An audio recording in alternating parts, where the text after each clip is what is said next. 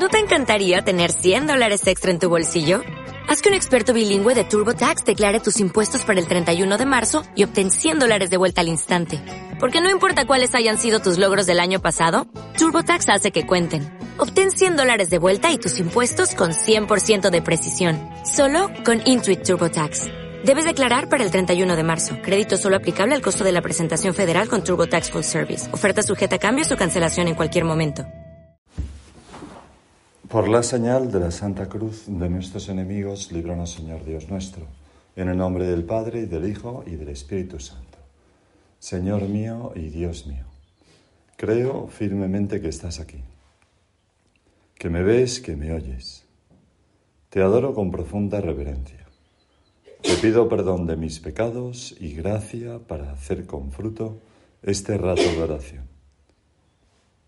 Madre mía Inmaculada, San José, mi Padre y Señor, Ángel de mi guarda, intercede por mí. Pues al preparar la meditación de hoy, Señor, leía el Evangelio y de la misa de hoy. Y claro, quedas atrapado porque es muy difícil salirse del Evangelio mm, cuando forma, todos los Evangelios, pero cuando forman parte del Sermón de la Montaña, pues de una manera especial. No sé si estáis viendo o habéis visto la, serie de Chosen. Y yo ayer vi, o antes de ayer, o otro, no me acuerdo, pero esta semana vi un capítulo donde aparece, aparece nuestro Señor y ya se repite del anterior, la preocupación, no la preocupación, la ocupación en preparar muy bien, que es una cosa, una imagen sorprendente, ¿no? Se ve al Señor como ensayando eh, eh, el sermón de la montaña y explicando a los discípulos que es un sermón muy importante donde va a condensar toda su doctrina, etcétera. De esa manera, pues el guionista pretende hacernos caer en la cuenta de la importancia, ¿verdad?, que siempre los padres de la Iglesia y los santos pues han dado dentro del Evangelio a ese, a esa, ese discurso del Señor, que San Mateo recoge pues en uno de sus en dos capítulos, en el 4 y el 5, o el 5 y el 6, no me acuerdo bien. Realmente, Señor, contiene como el núcleo de tu predicación.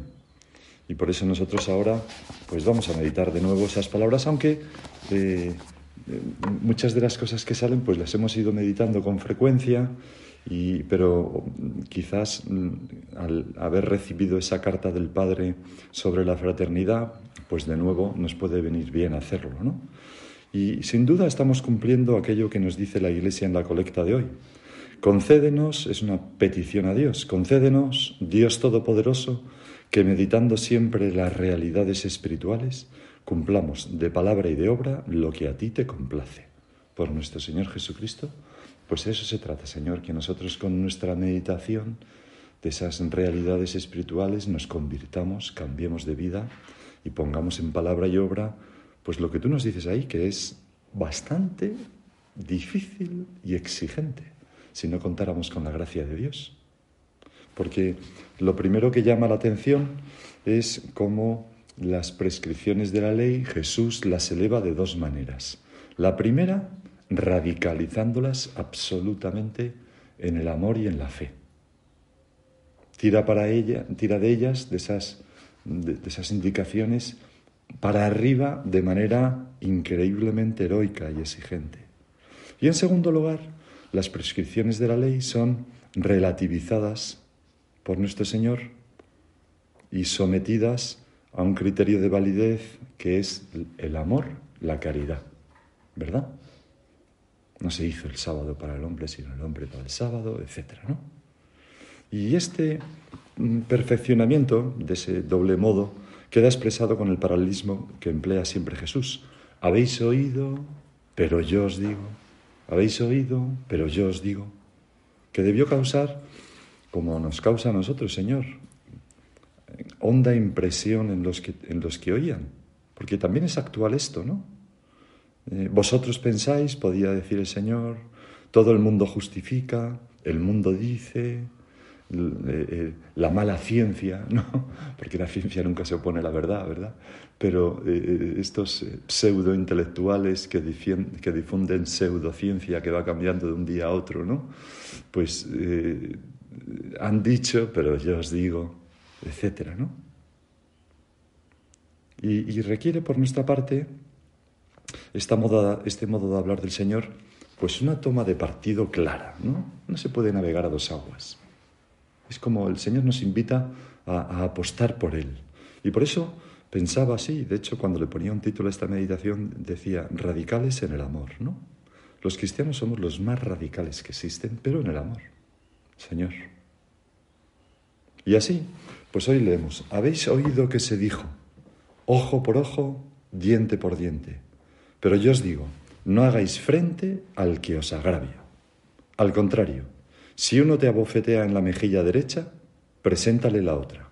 Al que quiera ponerte pleito para quitarte la túnica, darle, dale también el manto. A quien te requiera para caminar una milla, acompáñale dos. A quien te pide, dale. Y al que te pide prestado, no lo rehuyas. Atrás queda, por tanto, esa legislación judía, que era un avance, en la cual se mandaba cobrar pues vida por vida, mano por mano, diente por diente, quemadura por quemadura, hijo por hijo, animal por su precio, etcétera, ¿no? Era un avance porque antes de eso la venganza era toda tu familia por mi hijo, ¿no? Eh, todo tu ganado por una cabra mía, ¿no? Y, y, por lo menos establecía pues alguna cierta equidad. Y lo mismo, pues la moral pagana, la romana, por ejemplo, que se basaba también en esa equivalencia. Todo ello, ya digo, era un pequeño avance moral, pero no se basaba en el amor, sino en la equidad, ¿no? Y Jesús perfecciona esta legislación radicalizándolo con, con la caridad. Si uno te abofetea en la mejilla derecha, preséntale la otra, como hizo el Señor. Al que quiera quitarle la túnica, dale también el manto. A quien te requiera para caminar una milla, acompáñale dos. Es un exceso que es fruto de la liberalidad del amor que hemos de albergar en nuestros corazones y que supera incluso la enseñanza del bautista, cuando mm, estaba eh, enseñando en, junto al Jordán y decía, quien tenga dos vestidos, de uno a quien no tiene ninguno, porque aquí no se trata de eso, se trata de entregar tu único manto a quien te ha quitado tu único vestido, o sea, de darlo todo. Y podemos pensar, y además salía ayer, no me acuerdo, en una conversación, ayer estuve en una cena y salía en la conversación de la cena, ¿no?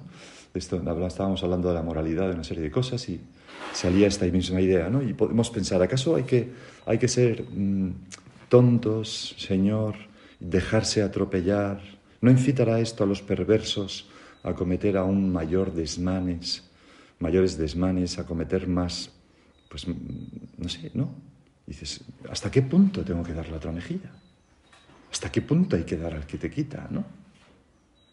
Incluso a veces sentimos, no, no puede ser. Sentimos ese, eso que bulle dentro de nosotros. Y si, y si leemos, por ejemplo, pues unas palabras como las de Winston Churchill al comienzo de sus memorias, explicando por qué escribe los siete tomos de memorias, dice allí que me propongo en mi calidad de hombre que vivió y actuó en esos días, demostrar lo fácilmente que la Segunda Guerra Mundial pudo ser evitada. Probar cómo la malicia de los perversos, se refiere a los nazis, fue alentada por la debilidad de los virtuosos, se refiere a Lord Chamberlain y el primer ministro inglés, etc. ¿no? Bueno, cuando dices, bueno, es que realmente si yo no me opongo al mal, bueno, pues Mm, no se trata de no oponerse mal, al mal, ¿no? Para eso está la prudencia cristiana, que descubre mm, en, cada momento pues cómo se aplica la caridad. Porque claro, no hay que tener caridad. Claro, la caridad también implica amar eh, al que nos ofende y desear su bien y no desencaminarlo definitivamente. Y a veces la corrección pues es muy necesaria, por ejemplo. Si de una bofetada se deriva un daño para la sociedad o a la propia persona que está dando la bofetada, pues es claro que hay que oponerse. Y de hecho, Jesús, tu Señor, lo haces en cierto modo cuando el siervo de Caifás te da la bofetada y le detienes un poco con tu mirada y tu palabra y le dices, oye, si he hecho algo malo, dímelo, y si no, ¿por qué me pegas? O si he dicho, ¿no? O sea, eh, a veces hay que oponerse al mal. Y la prudencia nos lo dice cuándo son esas ocasiones. Pero es mucho más normal que el bien de la caridad nos incite a actuar literalmente como Jesús recomienda, ejerciendo la caridad. Yo, eh, cuando preparaba esto, no de cuando preparaba, después, eh, en realidad lo pensaba esta noche, que, no me dormía, no sé, y, pensaba, bueno, yo haciendo memoria, eh, algunas veces que he respondido de una forma dura a personas o que me he enfrentado un poco a personas, personas por otro lado queridas por mí, una de ellas ya está en el cielo, otra no, y, he estado durante años convencido de que aunque, ello fue, aunque aquello fue doloroso y creó una situación pues, pues tensa de varios años, pues que había sido necesario, eh, cuando han pasado más años, 15, 10, pues ya no lo tengo tan seguro. Y quizás os ha pasado a vosotros alguna vez, que dices, bueno, ¿realmente yo buscaba el bien de esa persona un poco desahogar mi rabia y mi ira? ¿No hubiera sido mejor actuar? Bueno, y gracias a Dios a una de esas personas pude, tuve la ocasión de, poco antes de que falleciera, pedirle perdón por eso, ¿no? Y se acordaba aquella persona perfectamente. O sea que no nos justifiquemos demasiado rápido para pensar que en este caso no hay que hacer lo que hace el Señor, porque casi siempre hay que hacer lo que hace lo que dice el Señor.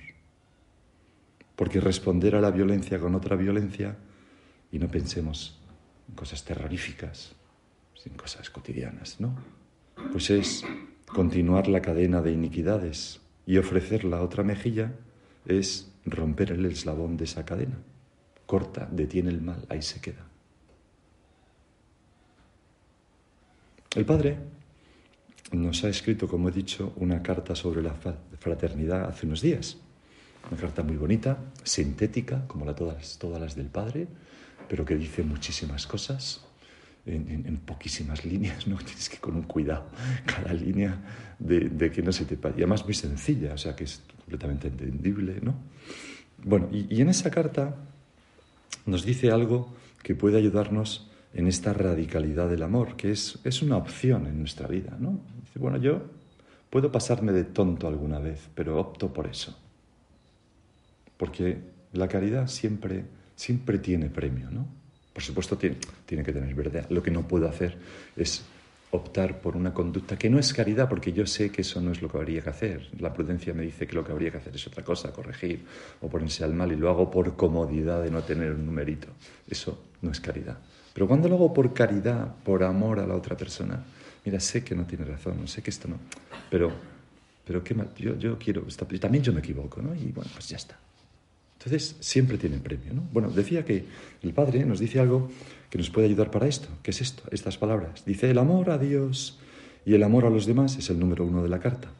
Están tan unidos que en un acto cualquiera de fraternidad, vamos a aplicar todas estas cosas que hemos dicho, que nos dices tú, Señor, en el Evangelio, más en concreto a la vida de, familia, a los que tenemos alrededor.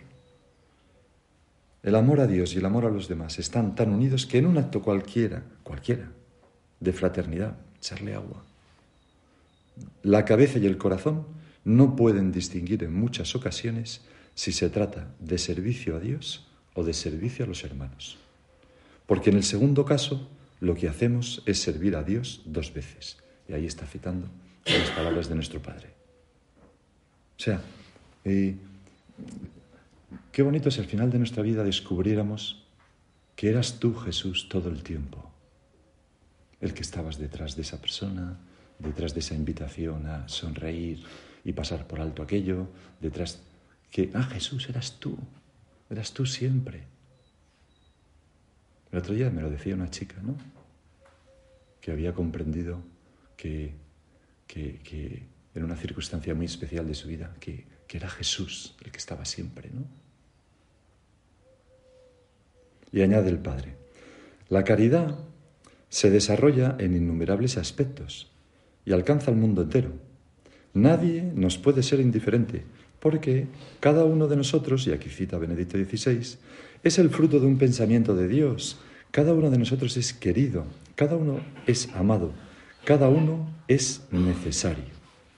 Cada una de las personas que nos rodean mm, es un pensamiento de Dios, es un chispazo del amor de Dios. Y por eso, para nosotros, Señor, no es tan difícil vivir esto, por amor a ti. vivir la caridad con todos. Incluso mm, eh, personas que, pues que, nos resulta más difícil congeniar, personas que, que tienen un punto de vista tremendamente distinto a nosotros, personas que nos parece que están actuando de una manera pues un poco jeta y escabullendo el bulto, o personas que, qué sé yo, ¿no? Quizás, quizás alguna vez incluso alguien nos haya abofeteado simbólicamente, bueno, o no simbólicamente, pretendido quitarnos la túnica, ¿no? requerido acompañarle una milla, o sea, nos ha, resultado, Señor, como, como inoportuno, no, no, es inoportuno, sino invasivo. Oye, déjame en paz, ¿no? Esa sensación que a veces se tiene. Pues no le pongamos esa etiqueta, ¿no? Vamos a mirar a esas personas que pueden ser de nuestro centro, bondadosamente, benévolamente, como, como frutos del pensamiento de Dios, como personas queridas, amadas, puestas por Dios ahí. Recuerdo una meditación predicada por don Javier el 26 de agosto de 1999, nos dice el Padre, durante un curso de retiro de verano, un curso de verano en Olveira, nos exhortaba con fuerza y cariño a no ver a las personas a través de sus defectos, sino a través de sus virtudes. Eso mismo se le he oído yo muchas veces al Padre en persona, a don Javier. El amor hace ver con alegría lo positivo de lo demás, nos dice el Padre. Debemos, como dice San Gregorio, alegrarnos de la prosperidad del prójimo como de la nuestra. Eso es lo más opuesto a ver a los demás con ese oscuro pecado que es la envidia. Me ha parecido un calificativo magistral para el pecado de la envidia, ¿no? El oscuro pecado de la envidia, ¿no? En su sentido de tristeza por el bien ajeno. El amor hace ver a los demás por sus cosas buenas, ¿no? El amor previene la, la envidia porque nos lleva a alegrarnos con los demás. Por otra parte, cada persona vale siempre más de lo que logramos ver con el conocimiento habitual. Porque el conocimiento habitual, y nosotros nos conocemos muy habitualmente, pues ya sabemos, esta persona tiene esta neura, aquella otra esa pequeña cosa, esta no sé qué, tal, bueno, ya sabemos cómo es, ¿no? Tal cual, bien. Eh, pero siendo eso inevitable y bueno, no, tampoco se puede poner esa etiqueta, ¿no? Porque estamos viendo como la corteza de una persona. O sea, hay, hay, mucho más ahí debajo. Y esto en, la fraternidad, en, nuestro centro, con nuestras amigas, amigos, en el, trabajo, en la familia. Un punto de humildad, ¿no? De humildad y de decir, bueno, yo es que la tengo súper calada esta persona. Vas a tener calada una persona. Las personas hablas con ellas 10 años y de repente al año 11 te sorprenden con una cosa que, te que jamás lo hubiera pensado. Solo Dios tiene caladas a las personas, ¿no? Repito, ¿no? Cada persona vale siempre más de lo que logramos ver con el conocimiento habitual. Ya no porque sea de un modo de otro, sino porque dentro tienen el Espíritu Santo, tienen a Dios, tienen la intimidad con Dios. En cierto modo, sucede con frecuencia lo que leemos en la Escritura, es tan bonito esto que dice el Padre aquí, ¿no? Cuando la, cuando la carta a los hebreos nos exhorta a no olvidar la hospitalidad y da este motivo. Gracias a ella, algunos, sin saberlo, hospedaron a ángeles. Nosotros, a veces sin saberlo, Señor, estamos rodeados de ángeles. En este sentido. ¿De acuerdo? Don Florencio Sánchez Bella, uno de los últimos círculos que dio en Granada antes de fallecer, pues comentó, eh, yo me acuerdo que cuando yo era joven, nuestro Padre nos decía, vivís rodeados de santos, hijos míos, y no os, no os dais cuenta. Y yo pensaba, bueno, de santos, aquí cada uno tenemos nuestras cosas. Pero ahora que han pasado 50 años, miro atrás y pienso, ¿quién está en ese círculo? ¿Quién estaba en esos círculos? El Álvaro del Portillo, José María Hernández de Garnica, Isidoro Zorzano, y entonces empezó a decir nombres de gente con los que él había pues, participado en algunos de esos círculos. Y entonces comentaba, claro, muchos de ellos en proceso de beatificación. Y me doy cuenta de que, como siempre, nuestro Padre también tenía razón en eso. ¿no? Una cosa que, que, gracias a ella, dice la carta a los hebreos, algunos, sin saberlo, hospedaron a ángeles. El Padre nos está haciendo como caer en la cuenta de que hay, hay, un núcleo sagrado en cada persona ante el cual nos podemos poner de rodillas. Aunque sea cargante, pesada, de así, asá, tal cual. Por eso, dice el Padre, lo negativo no es motivo de separación, sino de oración y de ayuda, si cabe de más cariño, y si es el caso de corrección fraterna, que es una manera muy bonita de compaginar el dar la otra mejilla con ayudar a la persona, la corrección fraterna. Señor, vamos a decidirnos a esto, ¿no? De verdad, aunque nos parezca imposible o lo haya sido imposible en 50 años. ¿no? Yo recuerdo también una vez en Murcia un agregado al que conocía y quería mucho, ya falleció, que era bastante mayor y, los últimos años era un hombre de mucho carácter, tal, ¿no? Y, a raíz de un libro, los últimos años de su vida cambió radicalmente, se convirtió en, en un abuelito simpático y entrañable y cariñoso. Pero era muy llamativo, los de su centro me lo decían, decían, estamos impresionados. No, era una mala persona, naturalmente, pero era un hombre de un carácter así seco, adusto, ¿no? Como mordiente, ¿no? Y, bueno, ¿por qué no? Nosotros no podemos también cambiar y, convertirnos en esto que dice el Padre. Lo negativo no es motivo de separación, sino de oración y de ayuda. Si cabe, de más cariño. Y si es el caso, de corrección fraterna. Esto es la radicalidad en el amor que tú nos decías, Señor, claro. Es una frase muy bonita, muy redonda, pero cuando te pones a hacerlo, pues no es tan fácil. Te ocupa todo el día. Todos somos débiles y no podemos extrañarnos de que surjan en nosotros reacciones de contrariedad y de incomprensión hacia otras personas, dice el Padre. Pero no debemos aceptar estas reacciones justificándolas. Serán más bien momentos para pedir perdón al Señor y para rogarle que nos aumente la capacidad de querer que nos dé más esa comprensión que es fruto del amor. Y así, y voy saltándome párrafos, que luchemos para dominar y mitigar las impaciencias que podrían surgir espontáneamente ante defectos reales o no tan reales de otros. Entonces dice entre paréntesis algo el padre. Lo que dice entre paréntesis el padre para mí suele ser lo mejor, siempre, ¿no? Entonces dice, a veces el defecto puede estar más en nuestra mirada, cierra el paréntesis, ¿no? Pues pues es una magnífica petición, Señor, que ahora te hacemos para todos nosotros.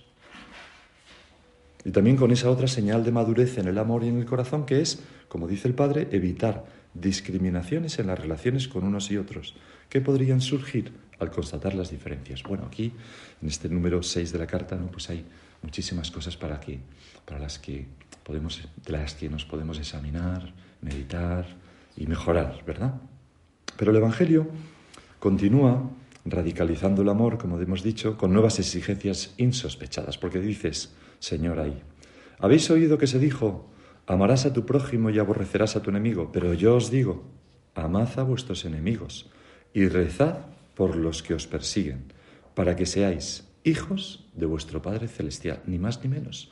O el Señor pone esto como condición para vivir como hijos de Dios para, en realidad para vivir, ¿no? Sino para que seáis, para ser hijos de Dios. Bueno, habría que ver el hebreo, ¿no? El, original, como, porque las traducciones a veces, pero porque nosotros somos hijos de Dios, hagamos esto o no, ¿no? Seamos buenos o malos hijos, ¿no? Pero para que seáis hijos de vuestro Padre Celestial, que hace salir su sol sobre malos y buenos y manda la lluvia a justos e injustos. Porque si amáis a los que os aman, ¿qué premio tendréis? ¿No hacen lo mismo también los publicanos? ¿No hacen lo mismo aquellos que tienen la ley de ojo por ojo y diente por diente? ¿Qué, hemos añadido a eso si no hacemos esto? Y si saludáis solo a vuestros hermanos, ¿qué hacéis de extraordinario? ¿No hacen eso mismo los gentiles? Y nosotros podemos añadir, y si me llevo muy bien solo con esta, pero no con esta otra, ¿qué hacemos de extraordinario? ¿No hacen eso todas las personas? Y si rechaza un plan por aquí, pero en cambio...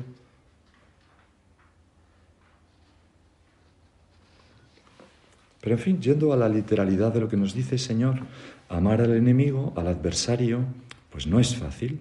El que ha tenido un verdadero enemigo, no uno que se invente nuestra vanidad o nuestra envidia, sino un enemigo verdadero, ¿no? Alguien que ha destrozado algo muy valioso para nosotros de intento y sin ningún motivo eh, beneficioso para nosotros. Pues eh, eh, no es fácil, ¿no? Perdonar eso, no, en absoluto. Y, y no basta ser bueno, ingenuo o tonto para lograrlo, ¿no? Lo que se requiere es un nuevo tipo de amor lleno de coraje humano, pero, pero un tipo de amor sobrenatural que tira para arriba. Es imposible para nuestras fuerzas. Por eso el Señor nos está enseñando a amar de un modo distinto. El mal obliga al amor a hacerse sobrenatural. Igual que eh, el misterio exige a la inteligencia eh, elevarse con la fe sobrenatural. Porque el misterio y la inteligencia chocan. Es un exceso, necesita la fe. Pues el mal y el amor, difícil. La ofensa necesita tirar para arriba con la caridad sobrenatural. Y este perdón sobrenatural, pues es un perdón que no mendiga satisfacciones, como que el otro reconozca el mal causado. Pues no, pues bueno, perdono, ya está, ¿no? Tampoco busca venganza, pero no busca venganza no como Mm, como una manifestación de altanería, ¿no? como por ejemplo la de Goethe, que decía, la más alta venganza consiste en no tomar venganza. ¿No? O yo a veces a las niñas, cuando tienen un pique entre ellas, que ocurre pues, todos los días 24.000 veces, pues eh, le digo, hombre, tú castígala con el látigo de tu indiferencia, ¿no? para que no vayan a... Pero en fin, esa tampoco es la caridad, el modo de... Lo dejan Humphrey ¿no? en Casablanca. Si tuviera tiempo para pensar en ti, te despreciaría. ¿no? No, es, no, es, no es, ese. Es, es no buscar venganza, mm, ni siquiera, por supuesto, la venganza personal, pero tampoco pedirle a Dios que venga nuestras ofensas. ¿no? Nosotros debemos amar y rezar por el enemigo. Y esto es mucho más de lo que se decía en el Antiguo Testamento, por ejemplo, en los salmos de maldición. Eh, hay un salmo, el 109, que es muy característico de esto, ¿no? El, salmista que no era cristiano y que manifiesta un aspecto de nuestro corazón que también nosotros tenemos a veces. Es una oración que hace el salmista, ¿no? Y que nos enseña a orar a Dios, aunque el contenido de esta petición no es bueno, porque le dice, cuando se le juzgue al, al, perseguidor y enemigo suyo, bueno, no es bueno, matizaría yo eso, pero en fin, no me da tiempo. Cuando se le juzgue, salga condenado y sea ineficaz su oración sean cortos sus días y sucédale otro tanto a su ministerio. Sean huérfanos sus hijos y su mujer viuda. Vaguen errantes sus hijos y mendiguen. Sean arrojados de sus devastadas casas. Arrebátele el acreedor cuanto tiene y róbenle extraños cuanto adquirió con su trabajo. No tenga nadie quien le favorezca ni quien tenga compasión de sus huérfanos. Sea dada su posteridad al exterminio, bórrese su nombre en una generación. Bueno, claro, esto ya se ve que el salmista no era cristiano. No, no, era un hombre de Dios, pero no era cristiano. Lo que el Señor nos pide a nosotros es más que esto. Igual que habéis oído, que puedes dar libre de repudio, pero yo os digo, el que se casa tal cual. Señor, mete una vuelta de tuerca a todo, ¿no? Radicaliza. Bueno, y el Padre también nos habla de perdón en su carta sobre la fraternidad.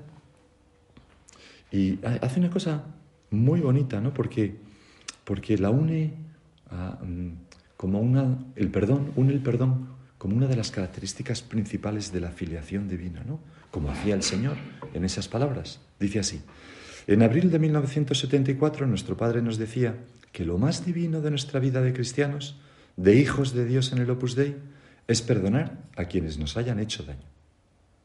Entonces el Padre dice, claro, entre tantas consecuencias y manifestaciones como tiene la filiación divina, que es el fundamento de nuestra vida y que nosotros pues nos damos cuenta, quizás espontáneamente nunca hubiéramos puesto como la principal el perdón.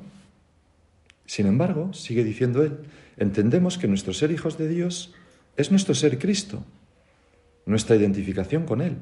Y Cristo vino a este mundo, fíjate qué bonito esto, ¿no? El Hijo Eterno se hizo hombre precisamente para perdonar. Por eso podemos considerar que nada nos asemeja tanto a Dios como estar dispuestos al perdón. Son palabras del Crisóstomo. Qué bueno es pedir al Señor que nos enseñe a perdonar de verdad y siempre. Se lo pedimos ahora al final de nuestra meditación. Señor, dame un corazón bueno, capaz de dar paso inmediatamente al perdón, siempre y en todo, en cosas terribles y en cosas pequeñas. Que yo nunca sea alguien mezquino, que yo sea hijo de Dios y se manifieste en esto. Por eso, la conclusión de este Evangelio es, sed perfectos como vuestro Padre Celestial es perfecto. De eso se trata. Y como nos supera, además del Señor, se lo pedimos a nuestra Madre la Virgen, que nos ayude a vivir como nos enseñó su Hijo. Te doy gracias, Dios mío, por los buenos propósitos, afectos e inspiraciones que me has comunicado en esta meditación. Te pido ayuda para ponerlos por obra. Madre mía Inmaculada, San José mi Padre y Señor, Ángel de mi guarda, intercede por mí. ¿No te encantaría tener 100 dólares extra en tu bolsillo? Haz que un experto bilingüe de TurboTax declare tus impuestos para el 31 de marzo y obtén 100 dólares de vuelta al instante. Porque no importa cuáles hayan sido tus logros del año pasado, TurboTax hace que cuenten. Obtén 100 dólares de vuelta y tus impuestos con 100% de precisión. Solo con Intuit TurboTax. Debes declarar para el 31 de marzo. Crédito solo aplicable al costo de la presentación federal con TurboTax Full Service. Oferta sujeta a cambios o cancelación en cualquier momento.